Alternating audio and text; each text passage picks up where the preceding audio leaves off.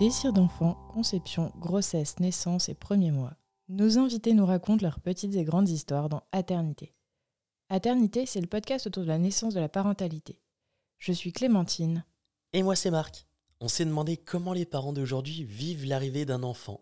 Et parce qu'il y a autant de réponses que de parents, on vous propose de revenir sur ces chamboulements avec certains d'entre eux.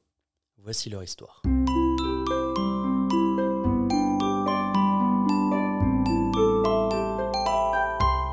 Bonjour à tous, bonjour à toutes. Aujourd'hui, nous partons à la rencontre d'Arun et Visha qui nous font le plaisir de nous partager leur histoire. Bonjour Visha. Bonjour Marc. Bonjour Arun. Bonjour Marc. Bienvenue sur Aternité.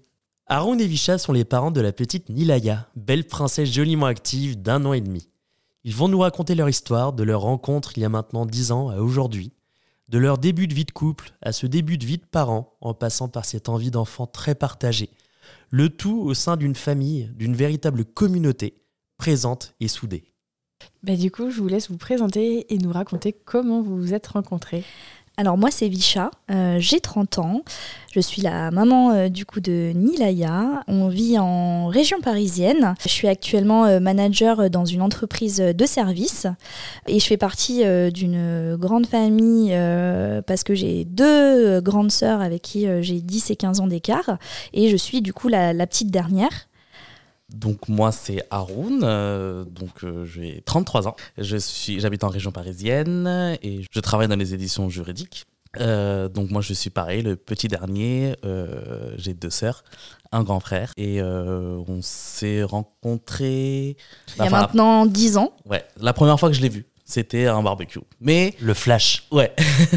mais j'ai connu ses parents avant. Ouais, parce que j'ai rencontré ses parents avant. Pour la petite histoire, on était dans la même entreprise, dans deux magasins différents. Et euh, bon, il a rencontré euh, mes parents euh, dans, dans, dans, le magasin dans lequel il travaillait, exactement. Et moi, je travaillais dans le deuxième magasin. Et, et un jour, on avait des connaissances communes, en fait, finalement, et on a été invité à un barbecue d'anniversaire. Et, euh, et, nos collègues euh, se sont missionnés euh, de par notre identique culture indienne bah, de nous faire nous rencontrer, nous parler. Donc du coup ils se sont lancés dans les présentations. Bah, Haroun, je te présente Visha, Visha, je te présente Haroun. Elle est indienne. parler, voilà c'est ça. Ça match. C'est ça. Voilà, il faut que ça colle. Il faut que ça colle. Pour les deux célibataires. Exactement. Et donc du coup bah, de là on a échangé quelques mots mais assez timides. on n'a pas vraiment, bah, on était chacun avec un petit peu notre bande de potes, donc c'était euh, difficile de vraiment créer un moment. Euh, et du coup, euh, voilà, ça, ça s'est passé comme ça. Et comment vous êtes rapprochés du coup?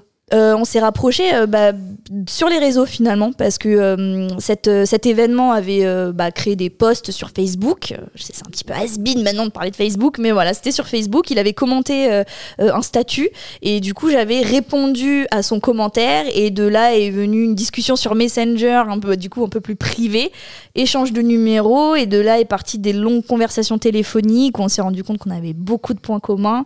beaucoup, et puis, beaucoup, beaucoup de points communs. Vous étiez indien. On était indiens. C'était déjà euh, une grande, euh, grande chance. Hein. et même euh, après, au-delà d'être indien, enfin, on était voilà, on avait deux sœurs, elle avait deux sœurs, les neveux du même âge.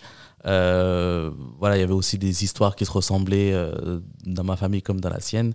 Donc il y avait quand même pas mal de rapprochements. Donc du coup, ça nous a forgé et le fait qu'on s'est rencontrés. Et, ce goût pour la famille, ce, ce l'importance de la famille dans vos deux, euh, situations quoi. Exactement. Exactement, ouais, c'est ça. Donc il y avait bah, de mon côté ma famille, de son côté euh, la Et puis l'investissement aussi, parce qu'on peut avoir une grande famille et ne pas être forcément investi et se sentir euh, proche de sa famille. Mais on était tous les deux très investis avec nos neveux, avec nos frères et sœurs, et en fait on s'est retrouvés là-dedans, dans, cette, dans cette situation familiale finalement. Euh, et du bien qu'aujourd'hui, vous avez plus aucun week-end de libre. Voilà, exactement. Euh, on enchaîne les mariages, les baptêmes, euh, les anniversaires, d'amis aussi, hein, euh, qui ont aussi des enfants, du coup. mais, mais ça a été très, très naturel et très rapide. Moi, je, je me souviens d'une petite anecdote où on s'était retrouvé dans un, dans un petit parc détente, Port aux Cerises. Ouais, à Draveil. À Draveil, tout à fait. une journée, une belle journée d'été où il me demandait un petit peu voilà, comment, comment je voyais un peu la, la suite. Pourtant, ça faisait vraiment euh, quelques semaines qu'on était ensemble, où on s'était mis officiellement en couple. Et, euh, et, je lui ai dit spontanément que euh, bah, c'était l'homme de ma vie et que je voulais être la mère de ses enfants. Donc le désir finalement d'enfant est, venu très naturellement et très spontanément. Ouais. Et dix ans après, du coup, bah, c'est le cas. C'est ça. Du coup, en dix ans, qu'est-ce qui s'est passé Parce que vous étiez encore tout jeune, vous aviez quoi, 21, 24 ans? Ouais, c'est ça. Tout Exactement, ouais. T'es forte en calcul. Là, j'avais 21 ans, j'étais en plein dans les études et pourtant j'ai réussi à me projeter. Lui avait une situation stable parce qu'il travaillait, euh, il travaillait déjà. Mais euh, du coup, on a mis un petit peu de temps, on a mis 5 ans à emménager ensemble dans notre premier appartement. Euh, mais parce que les situations nous permettaient pas, enfin la situation au début de notre relation nous permettait pas, bah voilà, financièrement de, s'installer et de par aussi notre culture, hein, il fallait un petit peu être sûr de, son choix parce que derrière ça, ça entre guillemets des conséquences parce que comme on on est très proche de notre famille, si on présente quelqu'un et qu'on se dit, on se lance euh, dans un emménagement, potentiellement dans un mariage, etc., il fallait qu'on soit sûr et qu'on verrouille un petit peu bah, la relation, quoi. Donc, euh, Ouais, c'est ça. Et du coup, on a emménagé en 2018. C'est ça. En pleine Coupe du Monde. Et euh, on a regardé le premier match. qu'on a gagné, hein, qu'on a gagné. c'est ça. En plein On le rappelle. Ouais, exactement. on leur a porté chance peut-être. C'est sûr. Et, et, ouais, on s'est installé à Bretigny-sur-Orge. C'était nos premiers appart. On savait pas ce que ça allait donner de vivre ensemble parce que voilà. On, se connaissait depuis plusieurs années, mais euh, le fait pas de vivre ensemble, en fait. Qu'est-ce que qu'est-ce que c'est C'est un cap. C'est un cap. Qu'est-ce que c'est de vivre ensemble Et, euh, bah, ça s'est bien passé. Hein. Ouais, on a, on a appris. si on a euh, pris du poids. ouais, on a pris beaucoup de poids. Mais en cuisine, en plus, on commandait, on commandait pas, mais c'est que je lui faisais des bons plats. Il me dit toujours que je lui fais des bons plats bien gras pour euh, qu'il grossisse et qu'on le regarde pas dans la rue. Mais euh, bon, c'est peut-être euh, peut-être pour ça inconsciemment que je fais ça. voilà. Donc voilà. Donc peut-être juste bon. Ouais, peut-être aussi. Et c'est de là que ça qu'on a commencé à mettre en place nos projets qui étaient donc d'acheter une maison et de, se marier et d'avoir un enfant dans cet ordre précis. Dans, cet, ordre précis. Notre Et qui n'est pas forcément euh, l'ordre d'ailleurs traditionnel, hein, parce qu'il faudrait limite qu'on se marie, puis qu'on emménage et qu'on fasse un enfant. Mais déjà, on n'était pas dans les clous. Oui, oui, oui. on était les vilains petits canards. On était les vilains petits canards déjà de d'emménager. Dans nos projets. Les vilains, ouais, c'est ça. Exactement. Donc emménager ensemble, déjà, c'était euh, un petit peu hors clou, hors cadre. Euh, mais après, on s'était dit, vas-y, mariage, enfant, et ça se déroulera comme ça. Et puis on était en pleine pandémie finalement de Covid, donc on a quand même euh, prévu de se marier en août 2020, mais avec euh, voilà tout ce qu'on connaît de cette situation, euh, on a dû décaler notre mariage deux avec ouais deux fois, une première fois en juillet 2021, puis ensuite en octobre 2021. mais au lieu de finalement se marier, et eh ben on a eu bah, finalement la, la, joie de savoir que on allait être parents finalement parce que je suis tombée enceinte à la même période à laquelle on aurait dû se marier.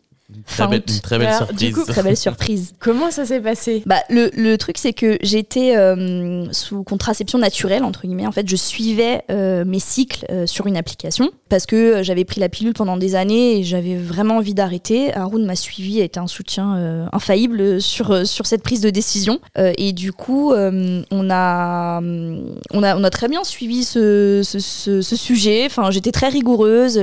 Voilà, j'avais mes cycles qui étaient très réguliers, etc. Tu ça comment?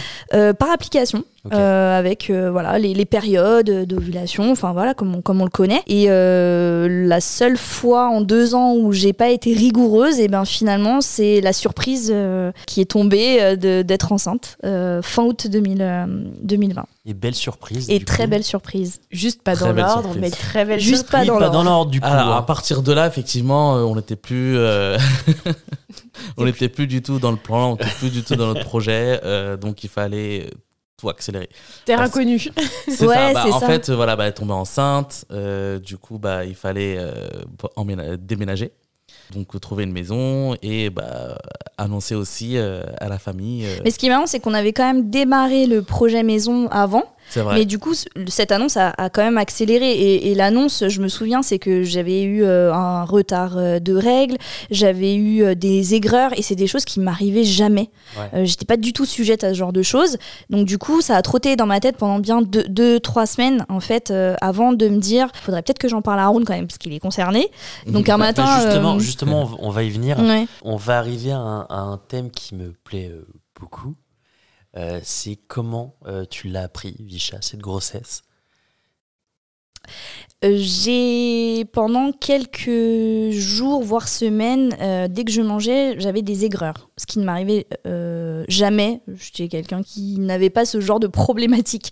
Donc, je me posais un petit peu des questions sur le pourquoi du comment. Et puis ensuite, euh, j'ai eu des retards, voilà, classique. Euh, donc euh, ça me trottait dans ma tête pendant des jours et des jours. Et, mais j'ai gardé ça parce que je voulais pas faire combien paniquer. de temps Quasiment deux semaines. J'ai gardé ça pour moi, ce, ce, ce, Ah oui. tout ce cheminement. En fait, je me disais aigreur, retard, oulala. Euh, puis après, euh, un Ça matin, met la puce à l'oreille c'est quand ça. même. hein. On était, on était en congé et en fait, on s'est réveillé tranquillou. Et euh, je dis à Haroun, je crois que je suis enceinte. et du coup, il me dit, Ah, quoi Mais il était pas réveillé. Donc il me dit, Ah, quoi Qu'est-ce qui se passe Euh, Bah oui, je, je crois. je- on peut aller à la pharmacie, s'il te plaît Parce que là, j'avais vraiment beaucoup trop de retard. C'était pas normal. J'étais très très réglée. Donc du coup, on est, euh, on est parti à la pharmacie. On a acheté le petit test de grossesse. Alors on a pris euh, la Rolls-Royce du test Ouais, de grossesse. hein. Hein, c'est ça qui te met depuis combien de temps, pourquoi, comment. Euh, et du coup, euh, j'ai, on a fait le test à la maison. Et il s'est avéré qu'il était positif et que j'étais enceinte de trois semaines environ. Après, c'est pas très très précis, mais ça te donne grosso modo une petite idée. Et donc, euh, je suis ressortie avec le test en disant Haroun, c'est positif, euh, on va être parents. Et toi, du coup, Haroun Bah, après, moi, quand je l'ai su, bah, j'étais à la fois content et à la fois angoissé. Ouais. Parce que bah, c'était pas du tout nos plans de base. Voilà, à la, à la base, on devait. euh, on avait d'autres projets. C'était pas du tout le projet qu'on avait prévu. Euh, J'étais angoissé aussi euh, bah, par rapport à ma famille, euh, enfin, par rapport à comment je vais l'annoncer aux parents, parce qu'on avait, on avait euh, voilà, cette tendance à vouloir se marier avant de fonder une famille. Ça n'était pas le cas, tu vois. Donc, euh, du coup. euh, C'est un plan peu- que vous aviez annoncé un petit peu à votre famille Le côté euh, Euh, bien réglé, première étape, deuxième étape oui et non, oui Ouais. non, mais c'était euh, le, le, plan euh, C'est classique. classique Dans. Notre culture, je pense, en fait, voilà, dans le. c'était un- C'est c'est quelque chose de tacite, c'est pas quelque chose qu'on Ouais. se dit, c'est pas quelque quelque chose qu'on nous inculque. C'est même pas un plan, euh, en vrai. C'est exactement. même pas un plan, c'est ça devrait se passer comme ça. euh, voilà. Euh, mes frères et sœurs, c'était comme ça. euh, donc moi, j'ai voulu suivre aussi ce, ce- cette trame-là. Enfin, Ok. Et bah finalement non. Voyant que, euh, que ça se passait pas comme prévu. Mmh. Voilà, c'est ça. Et après, j'étais un peu angoissé, ouais, le fait d'annoncer à maman, comment ça allait se pa- comment elle, elle va réagir, parce que maman, Ouais. elle est très pieuse, elle est très euh, culture, euh, voilà. Donc, euh, au final, euh, bah, Ça a duré combien de temps ce moment de flottement? Une semaine. une bonne semaine. ouais. bonne bonne semaine. Une bonne ouais, semaine. une bonne semaine. Ouais, ouais. d'angoisse un peu. Ouais. Bah ouais, c'était euh, tous les soirs, on se regardait, on- ce qu'on allait faire, etc. Enfin voilà, après, on voulait tous les deux cet enfant-là, mais euh, comment il fallait réagir, euh, voilà. Mais au final, euh, on a pris. euh, on Je pense dit- que ce qui était difficile, c'était que moi, euh, dans, dans ma famille, j'avais une de mes sœurs qui avait fait ses enfants, entre guillemets, hors mariage, et une de mes sœurs qui avait fait le- la trame classique. Et donc, du coup, euh, j'avais du mal à comprendre ses angoisses. Et du coup, c'est pour ça qu'on a, on a mis du temps, en fait, je pense, à bah, cette, cette grosse semaine, parce qu'elle elle- elle paraissait longue, du coup, à, à se coordonner euh, sur, euh, pour, bah, pour se comprendre. Et, euh, et pour accepter que chacun euh, ait une vision différente en fait finalement sur cette annonce de grossesse. Et au final, bah en fait, je me suis angoissé pour rien. Ouais. ouais, pourquoi Pour rien? Bah parce que tout est, enfin tout s'est bien passé, tout le monde l'a bien pris. Mais euh, comment tu l'as soit- annoncé du coup? Ouais. Ce soit, bah on est, j'étais avec mes parents, avait mon frère, euh, on est parti manger au resto et, et voilà, bah on, je lui ai dit que euh, T'as prévu un resto spécifiquement pour ça ou non, non, non, c'était non, non, l'occasion s'est c'était présentée c'était l'occasion s'est présentée en fait et je me suis dit bah je vais prendre ce moment-là pour euh, pour leur dire euh, que que voilà que je vais être papa et que Visha est enceinte et, voilà. Et au final bah maman elle était super elle a bien très bien pris parce que elle bah, depuis que j'ai emménagé avec elle euh, bah, pendant deux ans déjà bah, j'avais rien annoncé donc elle s'attendait à ce que j'annonce quelque chose avant. Et au final bah ça s'est bien goupillé et du coup bah tout le monde était au courant on l'avait annoncé aussi à tes parents Ouais. Ouais. Euh, du Vous l'avez annoncé à combien de temps? Donc aux familles, si, si mes calculs sont bons, si j'ai bien compris, c'est trois semaines, on fait le test, une semaine plus tard, une semaine d'angoisse. Exactement. Voilà. On annonce ça à ta famille Haroun ouais et ta À peu près un mois, du coup. Oh, Parce qu'il y, Visha avait- il y a eu même pas un jour de battement Ah entre oui, euh, son Ah oui, annonce oui, et, la mienne, en fait. Ouais, ouais, bien sûr. Donc du coup, euh, euh, c'était, c'était- j'étais quasiment à un mois. Entre temps, j'avais pu faire ma prise de sang parce que pour le coup, j'avais fait qu'un test de grossesse. Je m'étais pas ruée à en prendre mm. plusieurs. Du coup, j'avais fait ma prise de sang avec tous les taux qu'on connaît, etc. Et du coup, j'avais eu la confirmation pendant cette semaine dite d'angoisse. Ok, donc toi, t'as pas fait 36 tests de grossesse avant Non, j'ai pas été de ce genre-là parce que je, je me connaissais vachement. J'étais vraiment à l'écoute de mon corps et je, je savais qu'il y avait quelque chose qui se passait. Euh, donc le test a confirmé, la prise de sang a reconfirmé et, euh, finalement euh, une fois que cette semaine-là est passée, il a annoncé comme il disait à sa famille et puis on est allé l'annoncer également bah, du coup à mes parents. Alors ce jour-là, il y avait toute ma famille donc avec mes parents, mes sœurs, mes nièces, etc. Et, et pareil, moi j'avais pas du tout d'angoisse pour le coup, j'étais surexcitée de leur annoncer parce que leur garder un secret avec ma famille c'est compliqué. Moi j'ai du mal, je suis très proche de mes sœurs donc il faut absolument que je leur raconte toute ma vie. Donc du coup là j'ai pu dire. Et la, la réaction qui m'a le plus euh, émue, bah, c'est mon papa qui a pleuré de joie, ah, en fait. Euh, que son bébé est un bébé, je pense que ça a été vraiment un trop plein d'émotions pour lui. Ma mère a été, euh, était aussi super heureuse. Et, et, voilà, bah, finalement, tout s'est tout fini. ah oui, tout s'est bien super fini. bien, malgré les angoisses. Et après, c'était le bonheur. Après, c'était. Et après, vous l'avez annoncé du coup à vos amis dans le même, euh, dans le même élan ah, non, non, non, non on a attendu quand même trois mois. Ouais, les trois mois réglementaires. Ah oui, oui, on a attendu vraiment trois mois et on était. Euh, enfin, je sortais plus. Enfin, du coup, pour pas faire d'erreur ou quoi, euh, faire, de, faire de gaffe. Ah, ouais. faire de gaffe avec mes potes, etc. Et en plus, ils me connaissent, donc du coup, ils peuvent savoir très facilement ce que je cache. Donc, du coup, je sortais pas beaucoup. Et on a attendu des trois mois. Un peu plus même. Un peu plus même, exactement. Pour pouvoir réunir tout le monde le même jour. Après, euh. j'ai réuni tous mes amis chez moi et euh, je leur ai fait l'annonce.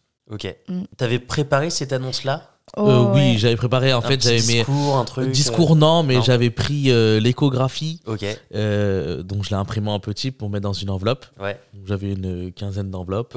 du coup, voilà, j'en distribué à chacun. Ils ont tous ouvert en même temps. Et ils s'y attendaient Certains s'y attendaient. Parce que ouais, l'annonce, je l'ai fait un peu en gros. Ouais, ouais. Ouais, du coup, et puis, C'était, on n'avait plus rien d'autre à annoncer. Le mariage était décalé. Ils savaient qu'on allait se marier. On avait déjà acheté la maison. Il n'y avait mm. pas grand chose à annoncer en fait pour faire ça en grande. Voilà, c'est ça. On sait. Ok, ça marche, ça marche. Euh, et du coup, début de grossesse. Comment ça s'est passé ce début de grossesse pour vous? Alors pour moi, euh, bah, les trois premiers mois, sans surprise, euh, des nausées. En plus, c'était très particulier parce qu'on déménageait justement de notre appartement à notre maison. Et en fait, on a eu un moment de latence entre les signatures. Hein. Je ne vais pas vous, refaire le film. Et donc, du coup, on a vécu trois semaines chez mes parents. Donc, euh, pendant ces trois semaines-là, euh, bah, j'étais euh, nauséeuse, je vomissais. L'odeur du café d'Aroun me faisait vomir. Le dentifrice me faisait vomir. C'est pas l'odeur d'Aroun qui te fait non, vomir, c'est cool. le, parfum, ça allait. Mais alors, le café. Et puis, il était très gentil. Hein. Souvent, il me demandait de le faire. Euh, parce qu'il oubliait que du coup bah j'avais envie de vomir avec son café. C'est vrai, c'est vrai que j'oublie. Mais c'est pas grave, hein. comme, euh, comme on s'aime beaucoup, voilà, ça passe. mais, le café, le café, c'était très compliqué. Rien, le café. Mais voilà, ce début de grossesse, c'était ça. Vraiment trois mois, sans surprise, c'est classique. Euh, trois mois de nausées, de d'extrême fatigue. Ça, ça m'a vraiment étonnée parce que je faisais pas beaucoup de chose. J'étais beaucoup en télétravail euh, de par euh, les nausées, etc. Je voulais pas trop prendre la route. Donc, du coup, euh, je mettais ça sur le coup d'un peu de la maladie. Je disais que je me sentais pas bien. En plus, avec le Covid, bah voilà, le télétravail était vraiment de mise. Et donc, du coup, je faisais pas grand chose, apparaître sur mon ordi, regarder un peu la télé, etc. Et j'étais extrêmement fatiguée. Et ça, c'est et en fait, euh, ma sage-femme au cours des, des rendez-vous me disait non mais attendez, vous, ça puise le premier trimestre puise énormément d'énergie en fait. Euh, tout, tout, tout, votre corps est pompé, toute votre énergie est pompée et c'est, c'est vrai que c'était, euh, c'était vraiment fatigant. Ok. Et particulier. Sachant que tu continuais de travailler. Ouais. Ouais. T'as hum, arrêté de travailler quand? Alors c'est un peu particulier parce qu'il y a un moment où j'étais en extrême fatigue dans le premier trimestre où je me suis arrêtée deux trois semaines. Euh, puis après j'ai repris, euh, j'ai repris, euh, ouais c'est ça, j'ai repris je crois début d'année. Et puis et après est arrivé très vite le, congé maternité, mais j'ai quand même eu des coupures où je, parce que j'arrivais plus, malgré le télétravail, j'arrivais plus à me concentrer. Puis à un moment il faut s'écouter et se reposer. Donc voilà. Toi, Arun, tu l'as vécu comment ce début de grossesse? Pas très bien. Super. non, non, c'est bah, après, je l'ai pas. Euh, bah, je, savais qu'elle souffrait un peu quand même, parce que la nuit, voilà, elle n'arrivait pas trop à dormir, les nausées, la fatigue, le travail. Donc, euh, voilà, je, je, ressentais ce qu'elle ressentait aussi. Mais après, moi, dans mon quotidien, euh, bah, j'allais au boulot, je revenais, je demandais comment ça allait. Bon, après, elle avait des. Euh, quand je te demandais ça va, tu commençais à pleurer. Ah ouais, les hormones, ça commence. Les hormones d'humeur, là. Oh là là. Ouais, ouais c'est ça, les, les changements d'humeur. j'ai déjà que je suis assez sensible comme personne, alors dès qu'il me demandait ça va et que je le voyais partir au travail, je pleurais. Ouais, ouais, ouais. Et quand il revenait, il dit Tu m'as manqué. C'était un peu compliqué, donc au travail, je pensais à ça, mince, euh, elle est toute seule, etc. Bon, en même temps, euh, il fallait que je travaille. donc, euh, donc voilà, donc dès que je finissais le travail, je rentrais rapidement. Mais, mais, ce qui était compliqué pour revenir sur la situation du Covid, c'est que bah, du coup, mes rendez-vous médicaux avec la sage-femme, bah, je, bah, je les faisais sans lui. tous mes rendez-vous médicaux et mes échos euh, obligatoire, je les faisais sans lui en fait. C'était très particulier. On n'avait pas le droit d'accompagner. donc. Euh, il n'y avait aucun accompagnant, il pouvait, il pouvait, rester à la porte quoi, euh, et encore à la porte dehors quoi en fait, même pas au niveau de la, salle d'attente. Hein. Il m'attendait dans la voiture. dans la voiture. vraiment. Ah c'était. C'était très très dur parce que je pense que déjà avec les symptômes, le papa est vraiment exclu parce qu'il les ressent pas. Mais en plus de ça, avec le Covid, il était exclu de tout le truc administratif où il aurait pu en fait finalement s'investir. Mais en fait, on lui disait non pas d'accompagnant et donc euh, c'était très dur. Du coup, tu as réussi à réaliser rapidement en fait ce qui allait suivre, ce, bah, qu'un bébé allait arriver? Ah oui oui, non mais moi je savais que je vais, il y aura un bébé euh, incessamment sous peu, mais euh, mais tant qu'il n'était pas là, ouais. je ne réalisais pas trop le fait que, mais je savais que j'allais avoir un bébé fermé. Ouais. Et du coup, les, les deuxième et troisième trimestres, bah, le deuxième trimestre aussi, sans surprise, j'étais dans la norme. C'était un petit peu la. En fait, ça a commencé par, entre guillemets, la lune de miel. C'est-à-dire que je n'avais plus de nausées. Euh. J'avais un regain d'énergie. Euh, je faisais des trucs à la maison. Euh, enfin, alors qu'avant, je, ne pouvais pas. Et puis, malheureusement, j'ai eu un, un, petit souci de santé qui m'a valu une petite opération. anodine pour le bébé et sans danger. Euh, mais quand même, ça nous a fait aller aux urgences. J'ai été hospitalisée deux jours et, euh, et ça arrivait euh, en plein dans mon, dans mon, second trimestre. Donc ça a été une, période un petit peu aussi compliquée de stress à ce moment-là parce que bah, j'étais quand même bon, j'étais sous anesthésie locale. Ils ont failli faire une anesthésie générale, ils m'ont vu en pleurs, ils m'ont dit non, mais on va pas le faire. et ce qui était très drôle, et la petite anecdote, c'est que Nilaya, en fait, dans le ventre, elle bougeait à fond les ballons. Euh, c'est-à-dire que pendant toute l'opération, euh, comme si elle voulait me rassurer un petit peu et me dire mais t'inquiète maman, je, vais bien.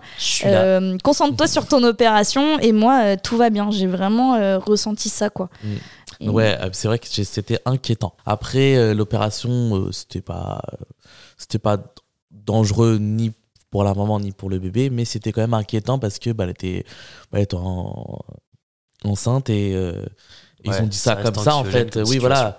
ils ont dit euh, bah il faut vous opérer euh, d'urgence en fait. C'était mm. d'urgence ils ah ouais, ah ouais c'était d'urgence. Donc on n'avait pas le choix en fait. On pouvait pas dire bon on va attendre euh, on attend la naissance ou après pas la du tout. c'était maintenant quoi. C'était limite vital. Et après après son opération donc elle a subi aussi enfin les les infirmiers qui passent tous les jours pour changer le pansement, etc. et à ça se rajouter la fatigue, et l'entrée dans le, euh, du coup, le dernier trimestre qui euh, commence à être pesant parce que bah, le poids, euh, elle bougeait énormément, donc ça me faisait très très mal. elle bougeait jour et nuit. je sais pas, elle dormait pas dans le ventre, j'ai l'impression. Enfin, je la sentais tout le temps. C'était la fiesta. donc du coup, j'ai la lune de miel a vraiment pas duré longtemps. Quoi. Je pense que ça a duré un mois au lieu d'un peu plus.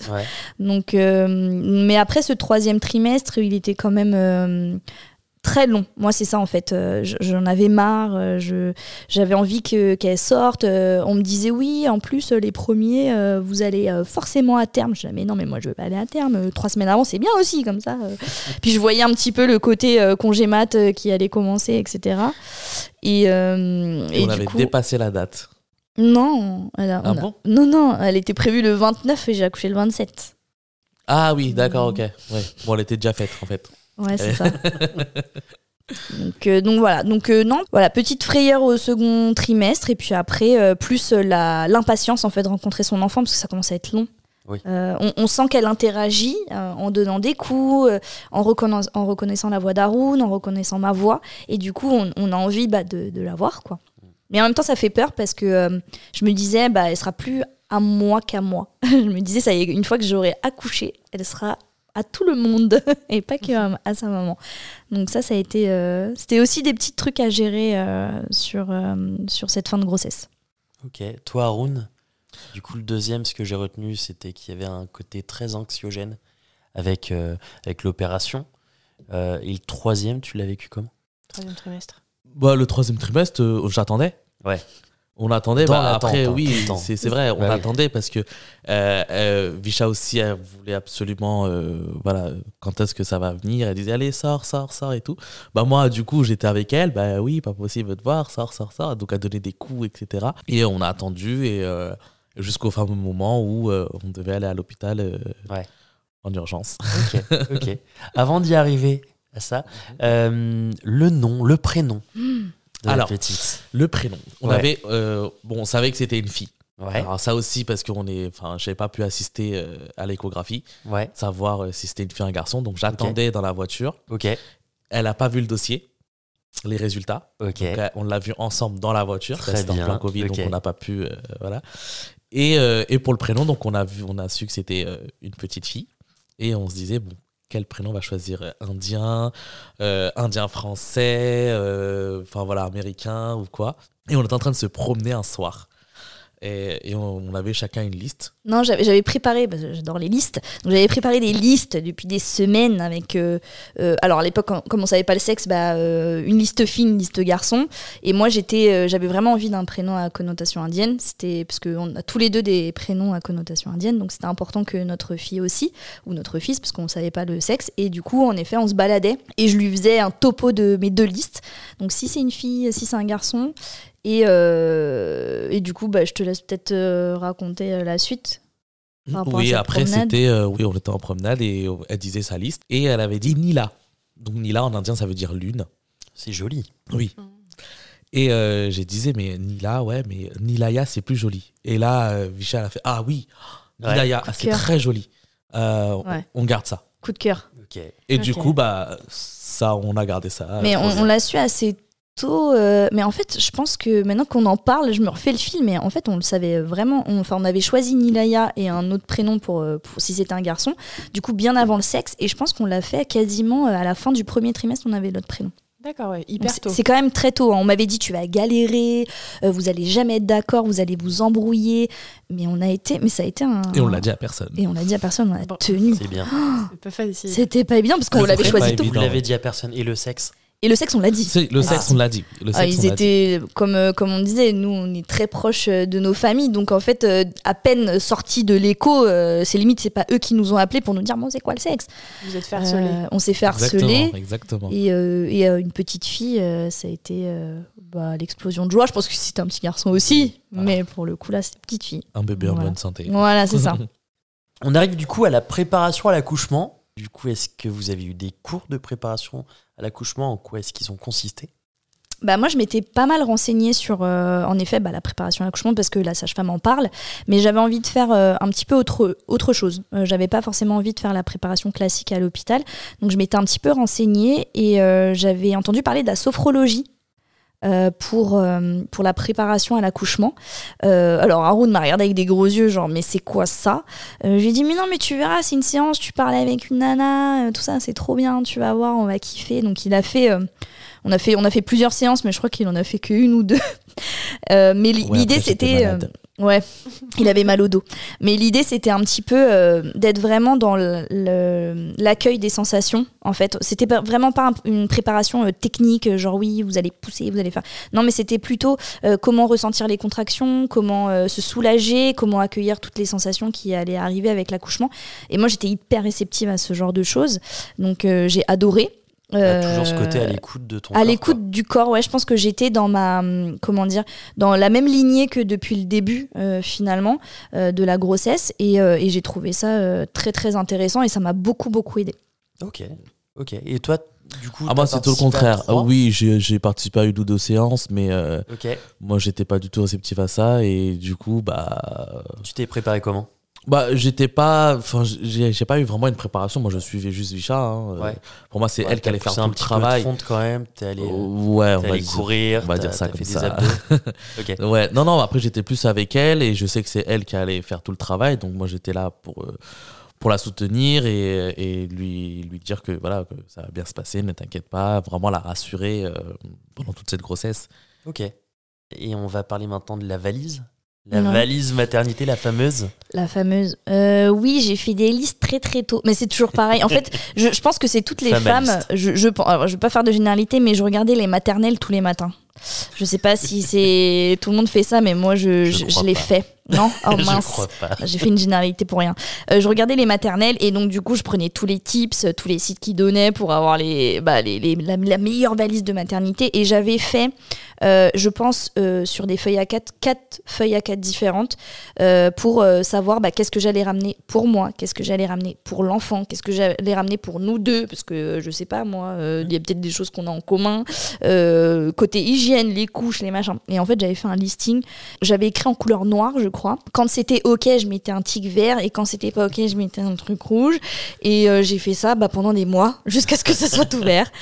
C'était euh, pour Assez le coup, pour intéressant la à liste, elle faire. était toute seule. hein. Moi j'ai Ouais. pas. euh, Elle a été terminée quand cette valise? Euh, très tôt, hein, euh, à trois semaines de l'accouchement. Je sais pas, j'étais persuadée que j'allais accoucher trois semaines avant. Ok. Et euh, bah, du coup, pour moi, c'était prêt début mai. euh, J'étais ready. Et, euh, et lui, il me regardait avec des yeux, avec mes listes. Il me disait, mais t'es folle. Mais j'étais, ah, mais j'ai besoin de préparation.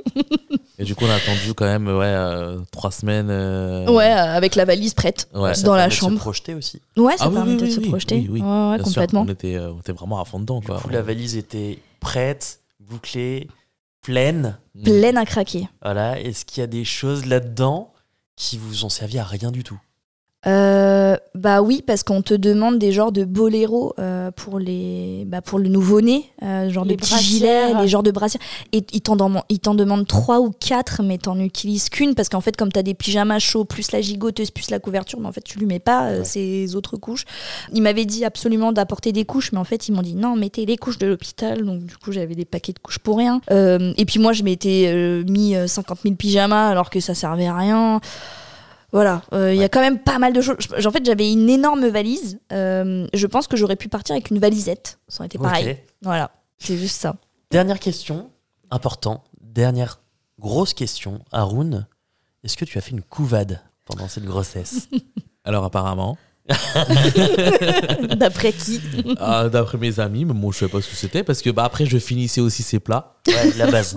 Donc euh, voilà.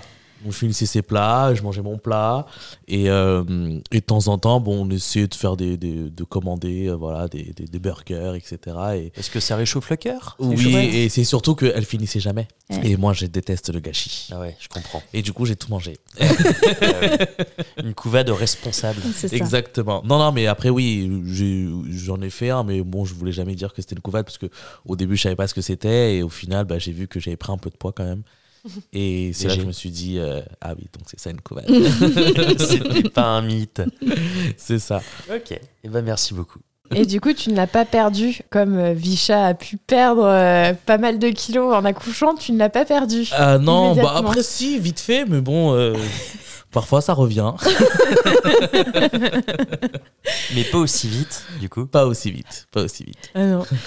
Et du coup, toi, Vicha, comment ça s'est passé? Comment ça a Euh, commencé euh, la, la naissance? La naissance. Alors, euh, c'était.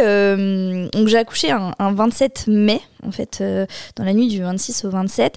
Et j'avais eu, euh, bah, 24 heures avant, dans la nuit d'avant, euh, des contractions. Voilà, j'avais très très mal dormi, il n'y avait aucune position qui allait. Mais bon, elles étaient quand même très très espacées. Mais j'avais passé une très très mauvaise nuit. Ça a continué en fait euh, toute la journée les contractions et en fait plus on, avançait euh, dans la journée et euh, plus les contractions étaient fréquentes. Quand on est arrivé un petit peu au moment fatidique, ma mère venait de nous déposer, je sais pas, une peut-être une gamelle, un truc à manger peut-être pour le soir, je me souviens plus du tout.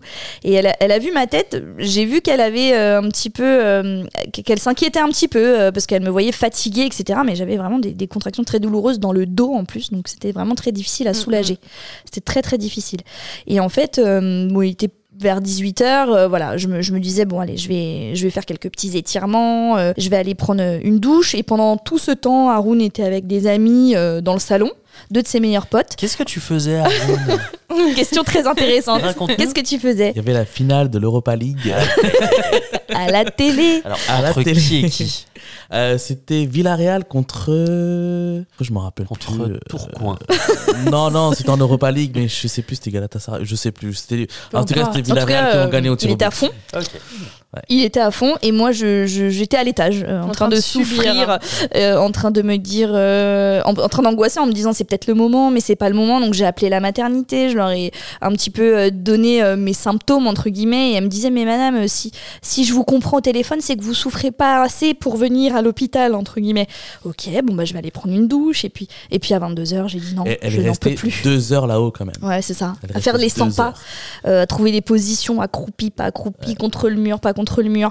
C'était euh, très rappelle, particulier. C'était vers 22h, 22h30 ou 22h15, je pense. T'as dit Haroun, c'est le moment. Je suis descendu, je lui ai dit on y va. Euh, j'ai dit va, va prendre la valise, mets-la dans la voiture et c'est parti. Et ah bah j'ai laissé les clés à mes potes et j'ai pris la voiture. il s'est passé quoi dans ta tête? Et là c'est bah, c'était un peu la panique. Euh, il y a bah, match. C'est non, en fait bah, justement j'avais complètement oublié ce truc là, mais c'était euh, bah c'est maintenant quoi les gars, j'y vais j'y vais et, euh, et dans ma tête et dans ma tête c'était mais euh, comment ça allait se passer après en fait le lendemain qu'est-ce que ça va être? C'était ça en fait euh, puis combien de temps ça allait prendre? Parce qu'on entend autour de nous que des fois ça prend énormément de temps. Des fois c'est très rapide. Donc t'as toujours peur que dans la voiture il se passe un truc. Donc il roulait tranquille. Mais en même temps il voulait aller vite. Enfin c'était voilà c'est tout ce chamboulement là qui, qui, qui démarre au, au moment où je lui dis on y va. C'est le moment et vous êtes arrivé du coup à la maternité. Exactement. On est arrivé à la maternité et. Euh, T'as bah pas pu rentrer avec moi pour le pré-examen. C'est un genre de pré-examen. Ouais, bah, on était toujours dans une, euh, dans une ambiance de Covid, il hein, faut se remettre dans le contexte. Hein.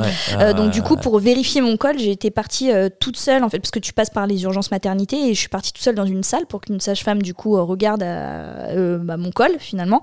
Et, et Haroun n'était pas encore là. Enfin, il attendait à l'extérieur. Donc du coup, après, il a pu me rejoindre. Après, tu m'as envoyé un message. Ça. Je lui dis c'est bon. Je l'ai rejoint de, l'autre côté. Exactement. Et là, j'étais avec la sage-femme. Et le col était à 4. Ouais, 3 ou 4, un truc comme ça. Un truc comme ça. Et je voyais là, je regardais la sage-femme et j'ai dit, excusez-moi, euh, c'est ce soir. Euh... Elle me dit, ah oui, oui, oui, euh, c'est, bah, vous allez repartir, vous allez être 3, effectivement. Ça va trop beau. Oui. et là, par contre, c'était voilà, mon prise de conscience, à battre un peu et euh, oh là là, c'est le moment. et du coup après elle, je la voyais aussi, donc au bout de de une heure, je pense. Ouais, à peine une heure, j'étais dilatée à, 8, je crois. Enfin, c'était, ça a été très très rapide. Euh, ils m'ont mis euh, du coup dans la salle d'accouchement, mais j'avais des contractions dans le dos et pour autant j'étais allongée sur le dos, donc il y avait rien qui me soulageait. Euh, je suis devenue hystérique pour avoir la péridurale hein, que j'avais demandé à la base, mais bon, il y avait d'autres accouchements qui se passaient, qui étaient peut-être plus avancés que moi, donc du coup je suis passée un petit peu après. Et je pense que j'ai insulté tous les gens de toute bah, la terre, du monde, hein. oui un petit peu. Euh, pour pouvoir avoir euh, cette péridurale qui est arrivée. Et puis après, là, c'est mieux quand elle est là.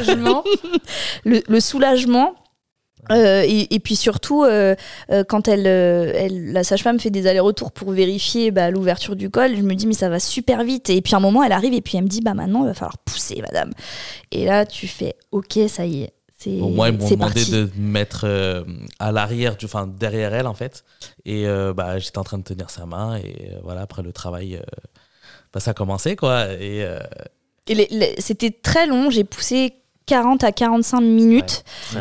très long, euh, euh, surtout qu'à la fin, finalement, euh, j'étais en phase descendante des contractions. Donc, du coup, même si je poussais, et eh ben, les contractions n'étaient pas assez fortes pour que bébé sorte. Et il restait vraiment 2-3 poussées pour que la tête, enfin, vraiment que, que les derniers membres sortent. Et du coup, ils nous ont, ils nous ont dit ventouse. Et là, bon, je me suis dit, bon, ventouse à la rigueur, pourquoi pas, mais Nilaya avait tellement de cheveux qu'on a cassé, enfin, ils ont cassé trois ventouses. Ça ne tenait pas sur sa super ça, ouais, ça voulait pas tenir, chevelure. Beaucoup, beaucoup de ils étaient limite MDR. Hein. Oh, j'ai cassé une ventouse, et puis la deuxième, et puis la troisième. Je suis là, mais euh, elle va sortir à un moment donné, comment ça va se passer? Et après, ils ont. Euh, et après, ils nous ont annoncé, bah non, je suis désolée, euh, on va. Enfin, je suis désolée ils, m'annoncent qu'ils vont prendre les cuillères pour pouvoir m'aider à sortir vraiment le, dernier, dernier morceau. T'as pensé quoi à ce moment J'ai paniqué, j'ai pleuré.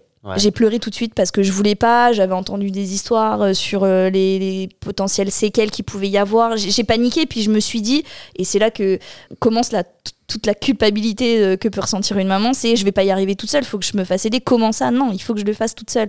Ça a été très très compliqué sur ce moment-là, et Haroun a été génial parce qu'il m'a dit mais ça change rien en fait, tu, tu, vas y arriver, on va y arriver, et tu le fais déjà très bien, continue comme ça quoi. Bon après pour dire la vérité, c'est vrai que moi aussi j'étais un peu en panique.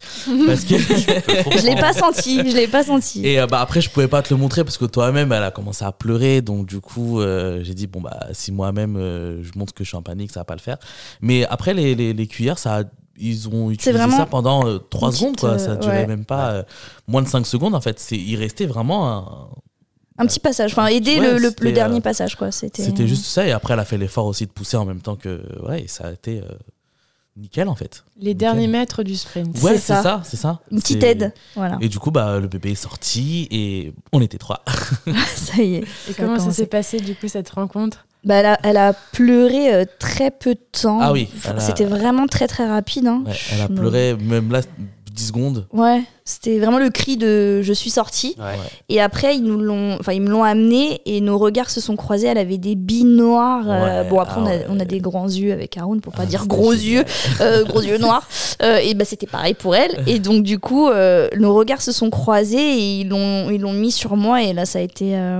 c'est inexplicable, en fait. C'est, très dur de mettre des mots sur, sur ce moment-là. C'était incroyable. Qu'est-ce que, vous avez ressenti? Bah, moi, perso, j'ai pas de mots. Enfin, je sais pas comment t'expliquer ça tellement que c'était. Euh, de l'amour, beaucoup d'amour. Euh. C'était vraiment. Et là, voilà, j'avais euh, bah, les responsabilités. Enfin, il y avait trop de choses dans ma tête qui, qui, qui venaient, quoi. Du coup, il fallait que je la protège, il fallait que je m'occupe d'elle, etc. Donc, j'ai commencé à réaliser petit à petit que. que ça y est voilà, c'est le moment que j'attendais et que je devenais euh, papa. Irresponsable. ouais, euh, voilà. moi, je, je l'ai ressenti vachement comme une concrétisation euh, finalement de la communion que j'avais avec elle dans le ventre déjà, parce que je communiquais beaucoup. Je mettais beaucoup mes mains euh, sur mon ventre, on me disait tout le temps, bruit du euh, etc. Mais j'avais besoin, de, j'avais besoin de ça, j'avais besoin toujours d'être en contact avec ma fille. Je lui parlais beaucoup quand j'étais solo sur mon canapé devant Netflix. Bah, je lui parlais, je lui racontais des, des choses. Et en fait, cette, cette, ce premier regard, et eh ben, j'ai senti que bah, en fait, on était déjà connectés. Et ça, ça a été la concrétisation finalement de, de tout, toute la connexion qu'on a travaillé. En, parlant de connexion, oui, en fait, juste une petite histoire, c'est qu'un soir, elle touchait le bébé dans son ventre et euh, bah, il bougeait plus. Ouais. L'angoisse. L'angoisse. Et je crois qu'on l'a tous eu. Mais elle bougeait plus pendant 45 euh, minutes. Ouais. Elle dormait. Ouais, bah, ouais mais j'avais pas l'habitude. Elle était en panique. Donc du coup, j'ai appelé les urgences. Et les urgences, ils demandent bah, depuis combien de temps? Et moi, je dis, bah, fait 45 minutes, une heure. Euh, et la dame, a fait euh, Monsieur, vous êtes sérieux? Euh, Limite pouffée de rire, je crois. c'est 48 heures qu'il faut nous appeler. Ah ouais, 48 heures C'est vraiment. Ouais. Donc, vous inquiétez pas, si pendant 48 heures ça continue, rappelez-nous. Ok. Et j'ai raccroché, et 5 minutes après, elle était là, elle fait oh, C'est bon, je l'ai senti, elle a bougé. Ouais, mais c'est horrible. C'était un moment, ouais, je me souvenais plus. C'était juste une petite histoire, je me rappelle. c'est ouf. Du coup, donc elle est née, c'était facile petites éraillures Non, bah oui, oui, enfin oui, il y a eu des éraillures, évidemment. Enfin, les poussées, les, la douleur, etc. avec la péridurale, ça va, mais j'ai eu quand même bah, l'histoire de, des cuillères qui m'a quand même perturbée euh, sur le moment.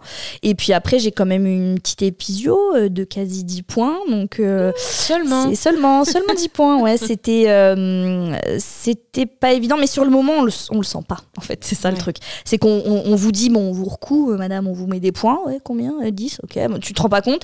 C'est après que tu le prends pleine face et un petit peu plus compliqué oui, parce que après. encore sous péridurale. Mais bien sûr. Et puis tu as l'euphorie, je pense mm. aussi, toutes les hormones, l'adrénaline. Tu, ne sais pas, enfin tu, ne sais pas qu'est-ce que tu vas euh, vivre après.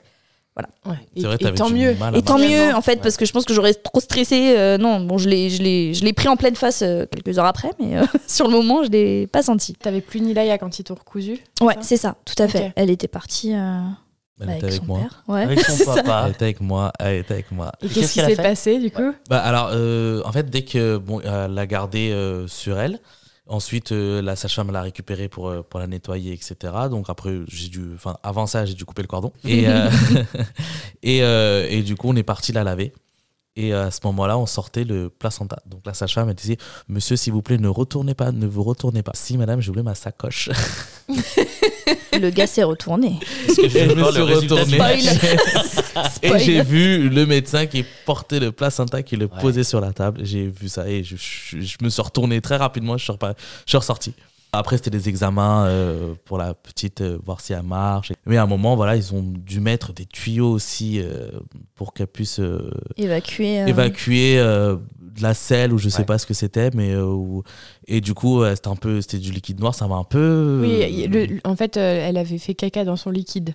Ouais, d'accord, ouais, c'était un truc comme ça, je pense.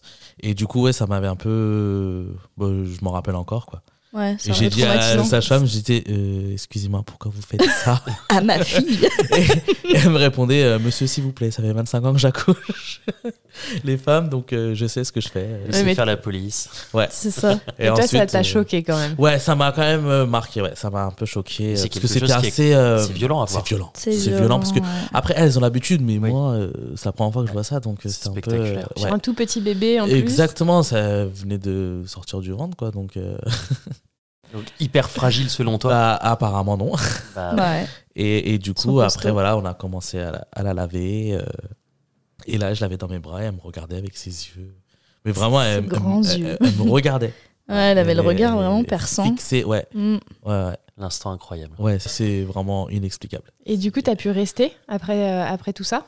Euh, Non, bah non, en fait. Euh, à quel moment t'as dû partir? Bah, J'ai dû partir euh, dans la nuit, je crois. Non, bah, c'était déjà le matin. Ah, je pouvais pas rester avec elle. 4h48, 43. Donc t'es arrivé à 22h30, t'as accouché euh, à 4h48, enfin 22h30, 23h, 4h48. Ouais. quand même, ça fait déjà un, un joli travail. Et toi, t'as dû partir donc le matin. Ouais, c'est ça. Le matin tôt, je suis parti. Euh... Ouais, je sais pas, en début d'après-midi. Ouais, en début d'après-midi, parce qu'elle devait se reposer aussi. Tout aussi euh, l'allaitement, il fallait que. Bah, en fait, on, enfin, avant même euh, d'arriver dans la, dans la chambre, finalement, où tu vas rester euh, à la maternité, il y a eu la première tétée quand même. c'est un moment super important. Donc, ils, m'ont ramené la petite une fois qu'elle avait été lavée, etc. Et puis, ils m'ont dit voilà, est-ce que vous voulez pratiquer la première tétée? Moi, j'étais à fond les ballons. Juste pour, pour redonner du contexte, moi, à la base, l'allaitement, c'était pas trop mon truc. Et puis, quand je suis tombée enceinte, je me suis mis à fond dedans pour me euh, bah, dans des lectures en fait pour me renseigner, etc. Et, et je me suis dit, euh, je le tenterai. Après, euh, ça marche, ça marche pas. Mais en tout cas, j'irai à fond là-dedans. Alors, tété, j'ai dit bien évidemment. Et bah, je l'ai mise au sein et ça a pris tout de suite. Elle a tété, un truc de fou. Même la sage-femme, elle a fait, ah bah dis non. Ah, ça, ça savait le faire. Ah, ça, ça savait le faire. Un bel appétit. Un bel appétit. C'est ça. Et du coup, c'était un super bon moment parce que je me suis rendu compte que j'adorais ça et que bah, j'allais essayer de faire en sorte d'avoir des montées de lait, de mettre toutes les chances de mon côté en tout cas. Et, euh, ensuite, ils me l'ont laissé quand même pas mal de temps hein, euh, pour, pour qu'elle pour qu'elle puisse téter, etc. Elle m'a un petit peu montré comment euh, mettre le bébé sur le sein, etc. Enfin, elle m'avait un petit peu guidée. il m'a accompagnée à la chambre et puis après, ouais, il est, il est parti. Il est dû revenir quelques heures après. Moi, j'avais pu me reposer, j'avais dormi. et puis, entre temps, il y a quand même l'envie, encore une fois, la famille qui revient au centre de tout ça, bah, d'envoyer des textos, euh, se faire un petit appel vidéo, euh, parce que tout le monde était comme ça. Euh, comment ça s'est passé Même si Haroun y donnait des nouvelles en, quasi temps réel à, tout le monde, bah, il y a un, moment de blanc aussi où on, en fait, on vivait notre moment à nous, donc il fallait qu'on puisse leur dire, bah, écoutez, tout va bien, elle va bien, les premières photos aussi à la famille très très proche, et puis commencer l'annonce finalement, euh, même euh, aux oncles, aux tantes, euh, parce, que, parce que voilà, comme, comme on vous disait, on est, on est très proche de tout le monde. et après, une fois que ça s'est fait, je crois qu'Haroun est parti, puisque lui aussi, il fallait qu'il rentre, qu'il prenne une douche, qu'il souffle un peu et puis qu'il revienne. il est, je crois qu'il est revenu après en début d'après-midi. Et moi, j'ai pu me. il me semble que j'ai dormi deux bonnes heures, mmh. parce que la petite, vu qu'elle avait été, dormait. Euh, donc, euh, donc euh, j'ai pu me reposer quand même un petit peu. Bah, après, il faut enchaîner parce que tout de suite, euh, bah, il y a les, euh, les interventions un petit peu intempestives de, de du personnel médical euh, qui prend la température du bébé, qui prend moi ma température, regardez si tout va bien. Les, variables du bébé. Ouais, mais il venait, je sais pas, toutes les heures. Enfin, moi, j'avais l'impression qu'il venait toutes les heures. Alors peut-être que c'était trois heures, mais en fait, tu, bah, ton bébé se réveille, tu allaites. Après, il s'endort un petit peu dans tes bras. Après, il faut le poser. Puis toi, le temps de un petit peu souffler tu t'endors et tu as l'impression que tu repars dans la dynamique de on va prendre la température, comment vous allez, on va regarder si bébé va bien. Et euh, tu as l'impression de vivre ça toutes les heures. Mais peut-être que c'était 2-3 heures, je, je me souviens pas trop. toi, tu as trouvé. Donc, tu étais toute seule à la maternité. Oui. Euh, avec euh, Haroun qui venait quand même sur les heures de visite ça. des papas, vu que c'était en plein Covid. Ouais. C'était autorisé de quelle heure à quelle heure C'était 13, 14 h 20 h je crois, un truc comme ça. C'était un truc comme ça. 14 h 20 h C'est. Ouais. C'était pas ouf. Très pas ouf. Ouais, ouais, ouais. Bah, après, le temps est long, du coup, entre 20h et 13h, quoi. Mais j'ai pu quand même donner le bain, euh, euh, la laver, euh, la changer. Ouais. Et ouais, j'ai pu quand même faire des choses à l'hôpital. Ok, tu l'as vécu comment ce moment-là? Enfin, ces moments-là? Bah, c'était. J'avais eu peur. Ouais. Ouais, en fait, j'avais peur de lui faire mal ou de la faire tomber ou je sais pas, de Ouais, j'avais peur. J'avais peur, du coup, c'était très délicat. Euh, tout doucement. Euh, je prenais sa tête, je lui versais de l'eau. Euh. Mais après, oui, ça s'est bien, ça bien passé. Ça s'est bien passé. Et au fil de l'eau, enfin, non, quand même jusqu'à ces 3-4 mois. mois. Et puis la, la, maternité, finalement, moi, ça m'a. Euh, bah, le fait de cette période de Covid, euh, on n'avait pas du tout de visite du coup de la famille. Et c'est vrai qu'en amont, on se disait mais c'est génial, on va être dans un cocon. Euh. Et puis moi-même, je me disais je pourrais vraiment me communier avec ma fille quoi. J'aurais pas parce qu'en plus on s'imagine bien évidemment toute la famille qui va débarquer et du coup quand on nous dit ce sera pas le cas, on se dit c'est plutôt pas mal. Et en fait, euh, j'aurais aimé, euh, je pense, avoir, enfin, je, pense, j'en suis sûre, avoir ma maman au moins, en fait, euh, à ce moment-là. parce, que, parce que je pense que bah, j'étais passée du statut de, de, fille pour ma mère à, à, maman moi-même. Et du coup, je pense que j'aurais eu vraiment besoin de son, son soutien.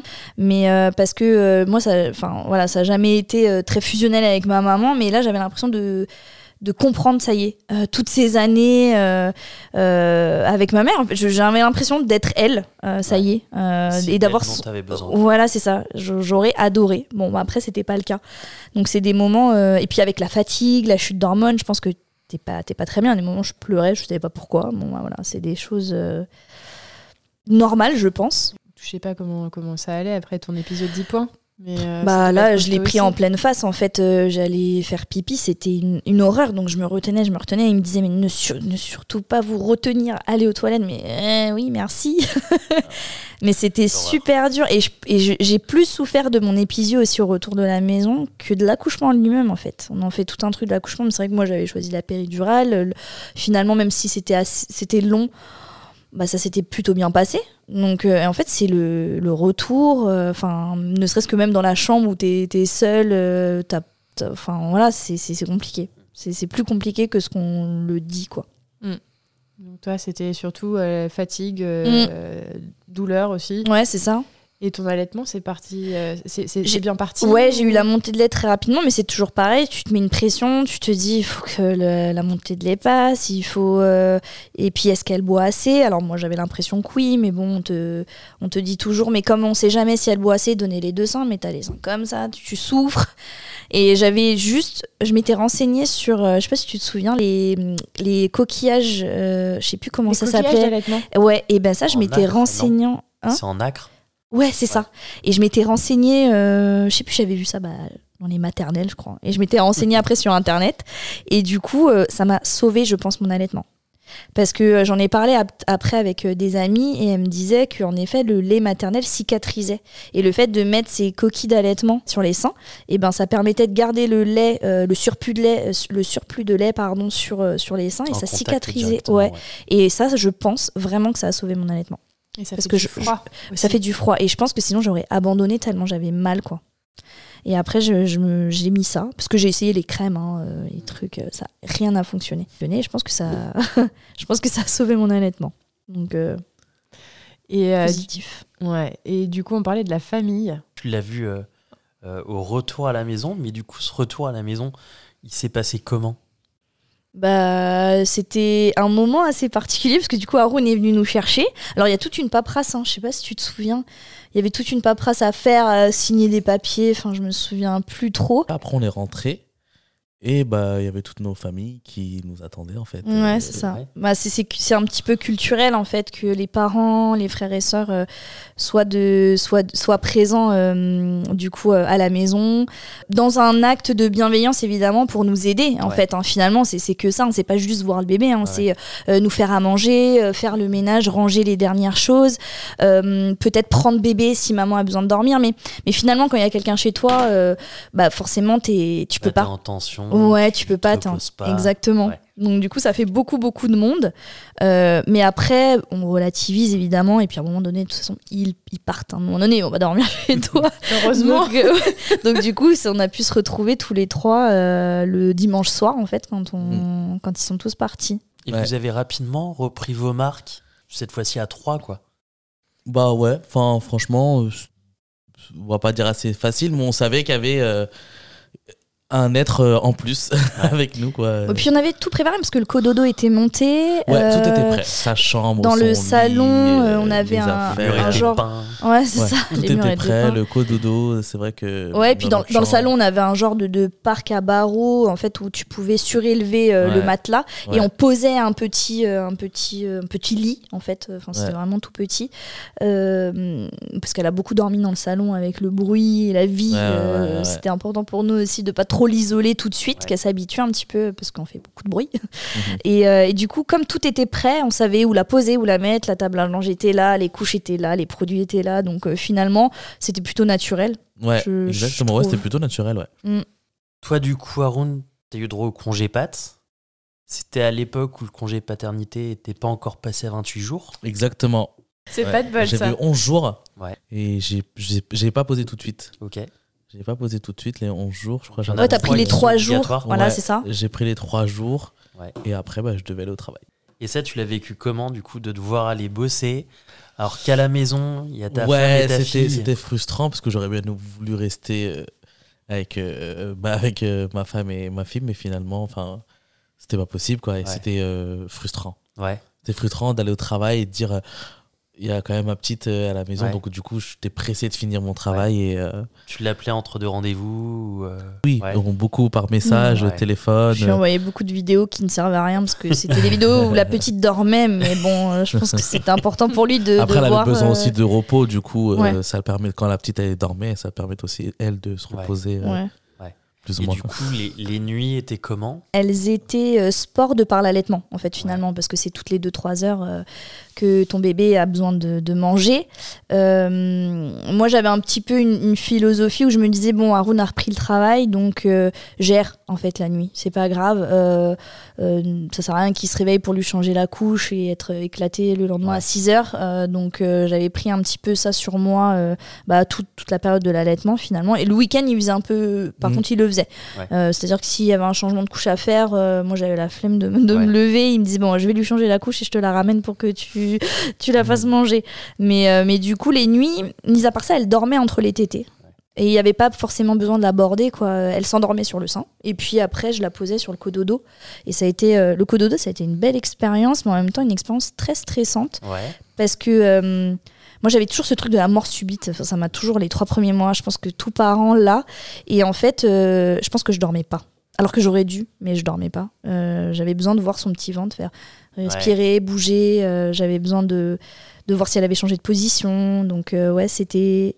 T'avais euh, une oreille qui était ah ouais, complètement, complètement, complètement. Sur, on a fait, on a fait quoi, quasiment 4 mois de cododo et pendant les 4 mois, bah, entre l'allaitement et, et le stress, en fait, bah, j'étais, ouais, j'étais très très fatiguée. Gros, t'étais aux aguets, tu voulais la, l'entendre respirer euh, quand, quand elle respirait pas. Je suppose que ça t'inquiétait aussi. Mm. cette période de cododo n'est absolument pas reposante. Elle est euh, pratique parce qu'en effet, tu prends ton enfant et tu allaites. Et tu le reposes. Et tu le reposes, mais euh, c'est pas reposant. Non, c'est pas le terme que j'utilise. Bah ouais, c'est ça. Et, et, toi, Haroun, t'as as su quand même te, te reposer pendant cette période? Alors moi, enfin j'ai, je, oui, j'ai su me reposer, mais j'aurais bien, des fois je me levais avec elle quand le bébé il, pleurait pour pour prendre le sein, mais je me disais que ça servait à rien en fait, parce que elle allaitait, même elle des fois, bah, elle s'endormait de fatigue. Et du coup moi j'étais à côté, bah je savais pas quoi faire, donc elle me disait bah façon, rendors-toi, euh, tu travailles demain. Et... Je pense que ça, ça aurait aidé si, euh, par exemple, elle s'endormait pas au sein et qu'il fallait la bercer et marcher pour mmh, l'endormir. Mmh, mmh. Mais nous, le truc, c'est qu'elle s'endormait à chaque fois au sein. Donc en fait, je la reposais et il y avait rien de C'est vrai que sur le dodo, on n'a pas eu de gros soucis. À partir de son cinquième mois, elle dormait toute seule. Ouais, dans sa chambre. Dans sa chambre. Donc on la posait et elle s'endormait. Ok, c'est beau. C'était euh, là-dessus on a eu à part enfin si il y a eu quand même des, ouais il y a toujours des nuits euh, plus compliquées que d'autres. mais dans euh, l'ensemble mais c'était quand elle tombait malade ou quand elle faisait ses dents voilà. Du coup ce, ce, cet allaitement exclusif ouais. Haroun tu pouvais sur le reste d'ailleurs tu t'en parlais à la maternité le bain les soins c'est quelque chose qui continuait de t'angoisser à ce moment-là ou pas Et pendant combien de temps euh, C'est non, c'est pas le mot, mais euh, j'étais, je me suis dit que, que c'était euh, fragile, il fallait pas lui faire mal. Enfin voilà, j'ai ce. Des craintes. Ouais, c'était des craintes, ouais. Mm en fait, quand je voyais euh, Vichal faire, euh, elle me disait, mais en fait, c'est du caoutchouc. Hein. Pour l'habiller, tu peux lever son bras, hein. tu peux. Euh, voilà. Donc, Ça va pas se casser. Voilà, c'est ça. Mais on sait pas. pas. Et petit à petit, j'avais pris le pli, donc changer la couche, prendre le bain. Mais il y avait toujours Vichal avec moi. prendre le bain. Backup. Ouais. Puis plus agrandissait, plus je me, suis, je me sentais à l'aise en fait. Ouais, plus tu t'affirmais sur ce rôle de, ouais, ouais, ouais, c'est ça. père. Euh, et du coup, le postpartum Oui, c'était. Bah, je pense que c'est beaucoup lié à la chute d'hormones. Enfin, pour mon cas, je pense que c'était beaucoup lié à la, chute d'hormones. C'était. Euh, bah, euh, comme Aaron a repris très rapidement le travail, finalement j'étais seule. Après, j'ai ma mère et, mes soeurs qui venaient quand même assez régulièrement pour, déjà pour voir la petite dans un premier temps et aussi pour me soutenir. Mais, euh, mais c'est vrai que tu te sens euh, un petit peu seul et parfois démuni. Euh, euh T'arrives pas à prendre une douche tranquillement, tu peux pas aller aux toilettes tranquillement, t'as envie de manger, c'est là que bébé a faim. Et en fait, tu te rends compte que tu peux plus rien faire et tu sais pas comment le gérer. Donc, et des fois, c'est un trop plein d'émotions, un trop plein de ras-le-bol et, et, du coup, tu, tu craques. Tout simplement, ça a pas duré très très longtemps, mais, mais j'ai senti des moments de déprime, si je puis dire, en fait où, où t'es pas bien et tu sais pas qu'est-ce qui pourrait te, te rendre mieux. Est-ce que tu appellerais ça du baby blues? Peut-être, ouais. Je, je, sais, je sais pas trop, parce que le baby blues, est-ce que c'est. Euh, enfin, après, j'ai je, je c'est compliqué à expliquer. Enfin, je sais pas si c'est vraiment c'est lié au bébé, etc non, j'avais j'avais pas de de mal à m'occuper en fait de la petite. Je j'avais pas de crainte. J'étais très très à l'aise. Mais c'est vraiment plutôt la partie euh, d'émotion euh, et de pas savoir euh, comment gérer. Bah t'es pas douché pendant trois jours et bah tant pis. Mais moi je me mettais la pression. Non, faut que je me douche tous les jours. Enfin voilà, c'est plus ce genre de choses en fait qui était compliqué à gérer. Ok. Et le fait qu'Haroun monte, le terme est peut-être mal choisi, mais en compétence sur, euh, sur le, le, côté change, sur le côté soin, etc. Est-ce que c'est quelque chose qui t'a fait du bien? Ah bah oui, complètement, parce que du coup, euh, j'avais plus besoin de, de, changer la couche régulièrement, parce que c'est vrai qu'ils vont beaucoup à la selle, les petits, quand ils sont allaités. Euh, ah, faut ça n'arrête pas. Voilà, ça n'arrête pas. T'as l'impression de faire que ça toutes les heures, et donc du coup, oui, bah, ça, ça, ça me permettait bah, de, de, faire autre chose, et de, ou de juste de pas le faire, et moi de rien faire aussi. Ou d'aller te laver. Ou d'aller me doucher, exactement. tout simplement. Tout simplement.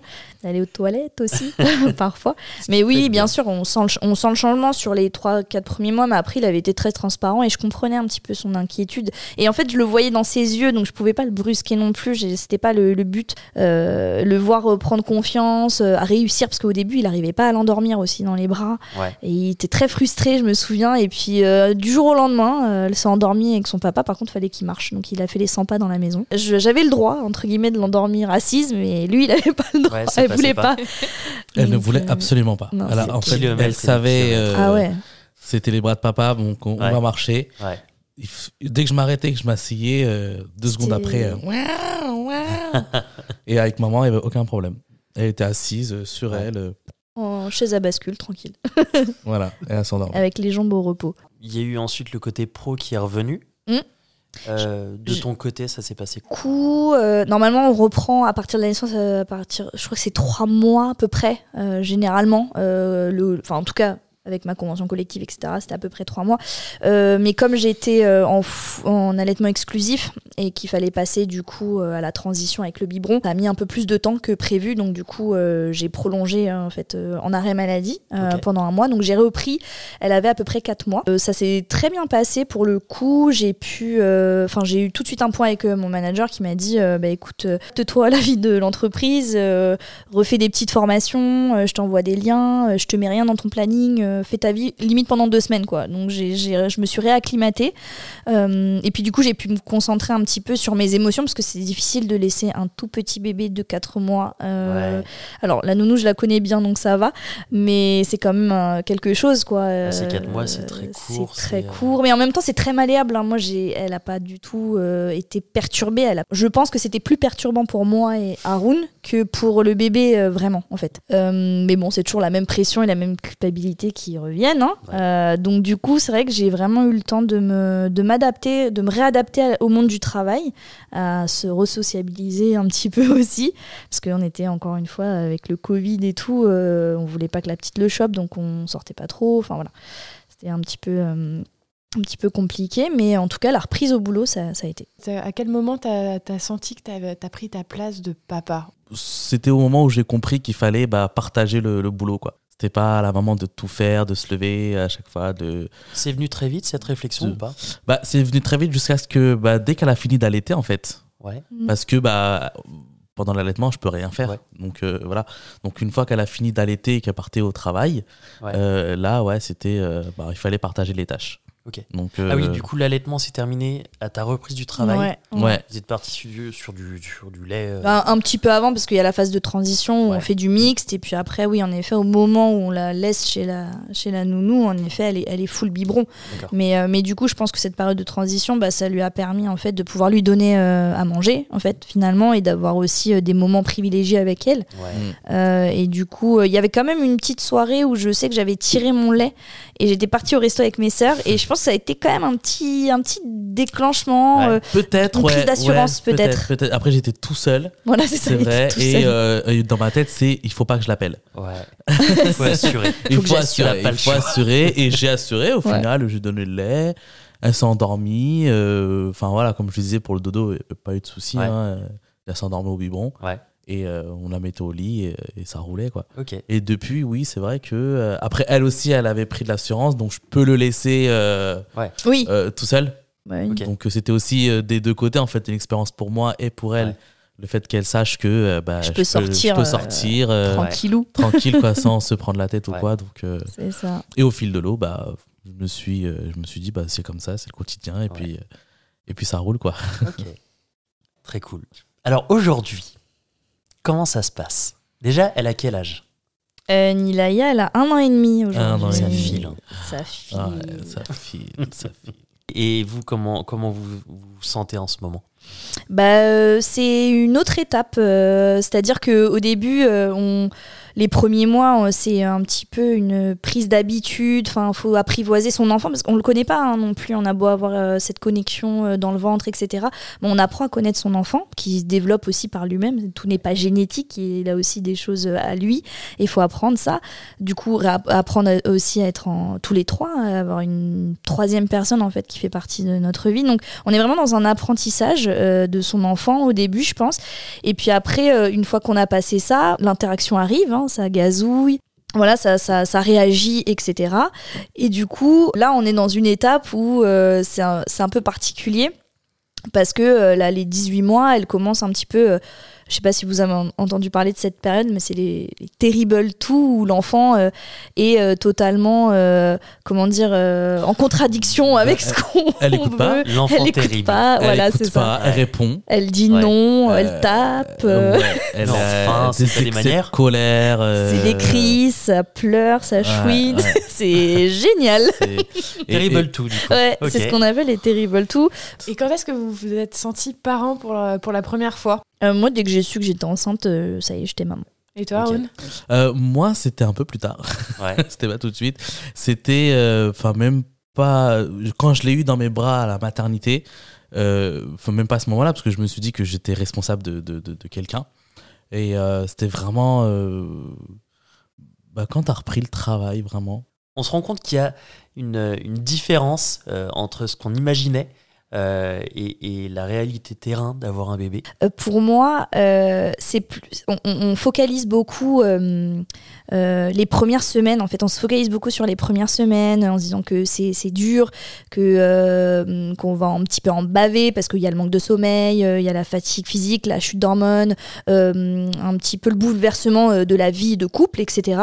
Mais, mais finalement, c'est pas forcément, enfin moi en tout cas, c'est pas forcément la période la plus dure parce que euh, elle dormait quand même, euh, elle mangeait, c'était que du lait. Euh, là après, il a fallu commencer à faire à manger, les petits pots, les machins. Et puis après, avec la diversification et tout ce qui s'ensuit, c'est plus ça moi qui m'a marqué, c'est qu'on focalise beaucoup sur les premiers mois, mais on n'est pas forcément préparé sur jusqu'à 3 ans, parce qu'il se passe beaucoup beaucoup de choses entre 0 et 3 ans. Donc moi, c'est un petit peu ça mon, mon ressenti. Ok. Et, vous n'êtes pas encore à 3 ans. Et ouais, on n'est qu'à la moitié du chemin. Et surtout que maintenant. Et euh, qu'est-ce que vous auriez aimé qu'on vous dise sur la maternité et la paternité? Euh, du coup, moi, ce que j'aurais aimé qu'on me dise, euh, c'est vraiment des choses sur le post-accouchement, slash retour à la maison. Parce qu'on te prépare beaucoup à l'avant, à l'accouchement, et puis après, il y a un vide sidéral qui s'installe on te dit, on te, on te dit pas que ton épisio elle va, te, elle va te déclencher des hémorroïdes, que tu vas pas pouvoir pisser euh, tranquillement pendant des semaines. Euh, on te dit pas que tu auras mal au sein, que tu as du lait qui va sortir comme ça euh, à tout bout de champ. Enfin, c'est un truc de fou en fait, le vide sidéral d'informations qui se passe au retour à la maison, allez, on va dire. Parce qu'à la maternité encore t'es accompagné. Mais est-ce que tu en as discuté avec ta maman, tes sœurs Ah oui, oui, bah oui, j'étais là, mais waouh, il y a ça et il y a ça et ouais, et ouais. Je dis mais pourquoi tu m'as pas dit? alors si, j'avais une de mes soeurs qui m'avait parlé des fameuses tranchées sont les contractions euh, après en fait l'accouchement euh, qui sont euh, aussi très fortes de par l'allaitement parce qu'en fait c'est des, contractions qui te remettent l'utérus en place. Et en fait ça c'est pareil. Moi ma soeur elle m'en a parlé mais elle voulait pas me faire peur. Donc elle m'a dit ouais ouais c'est des petites contractions. Mais en fait t'as mal. Et ce que je sais aussi petit, petite information flash info c'est à dire que plus tu fais des enfants et pire elles sont.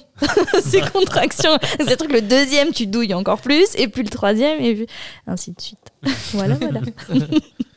ok.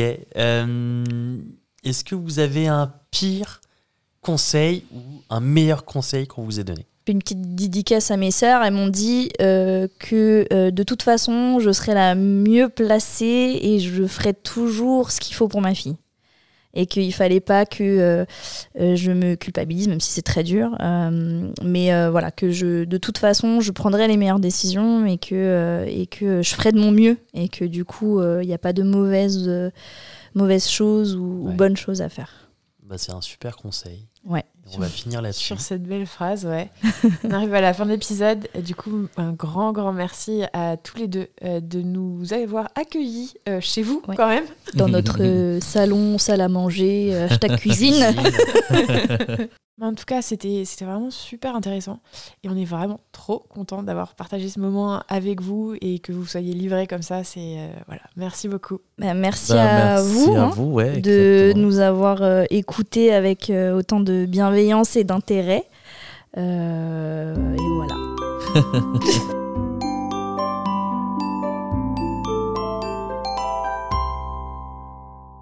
C'est la fin de ce premier épisode d'Aternité. Un grand merci à nos tout premiers invités qui ont accepté de se livrer et de nous raconter leur histoire. Un grand merci aussi à Tristan Simon qui nous a composé la musique des jingles. Enfin, un grand merci à vous, auditeurs, d'avoir écouté ce premier épisode d'Aternité. Comme vous l'aurez deviné, à chaque nouvel épisode, nous partirons à la rencontre de jeunes parents d'aujourd'hui afin qu'ils nous racontent leur histoire et comment ils sont entrés dans la parentalité. Si, comme Haroun et Visha, vous souhaitez nous raconter vous aussi votre histoire, n'hésitez pas à nous contacter en passant par le site aternité.com. Aternité, évidemment, c'est sans et. Merci. Bisous.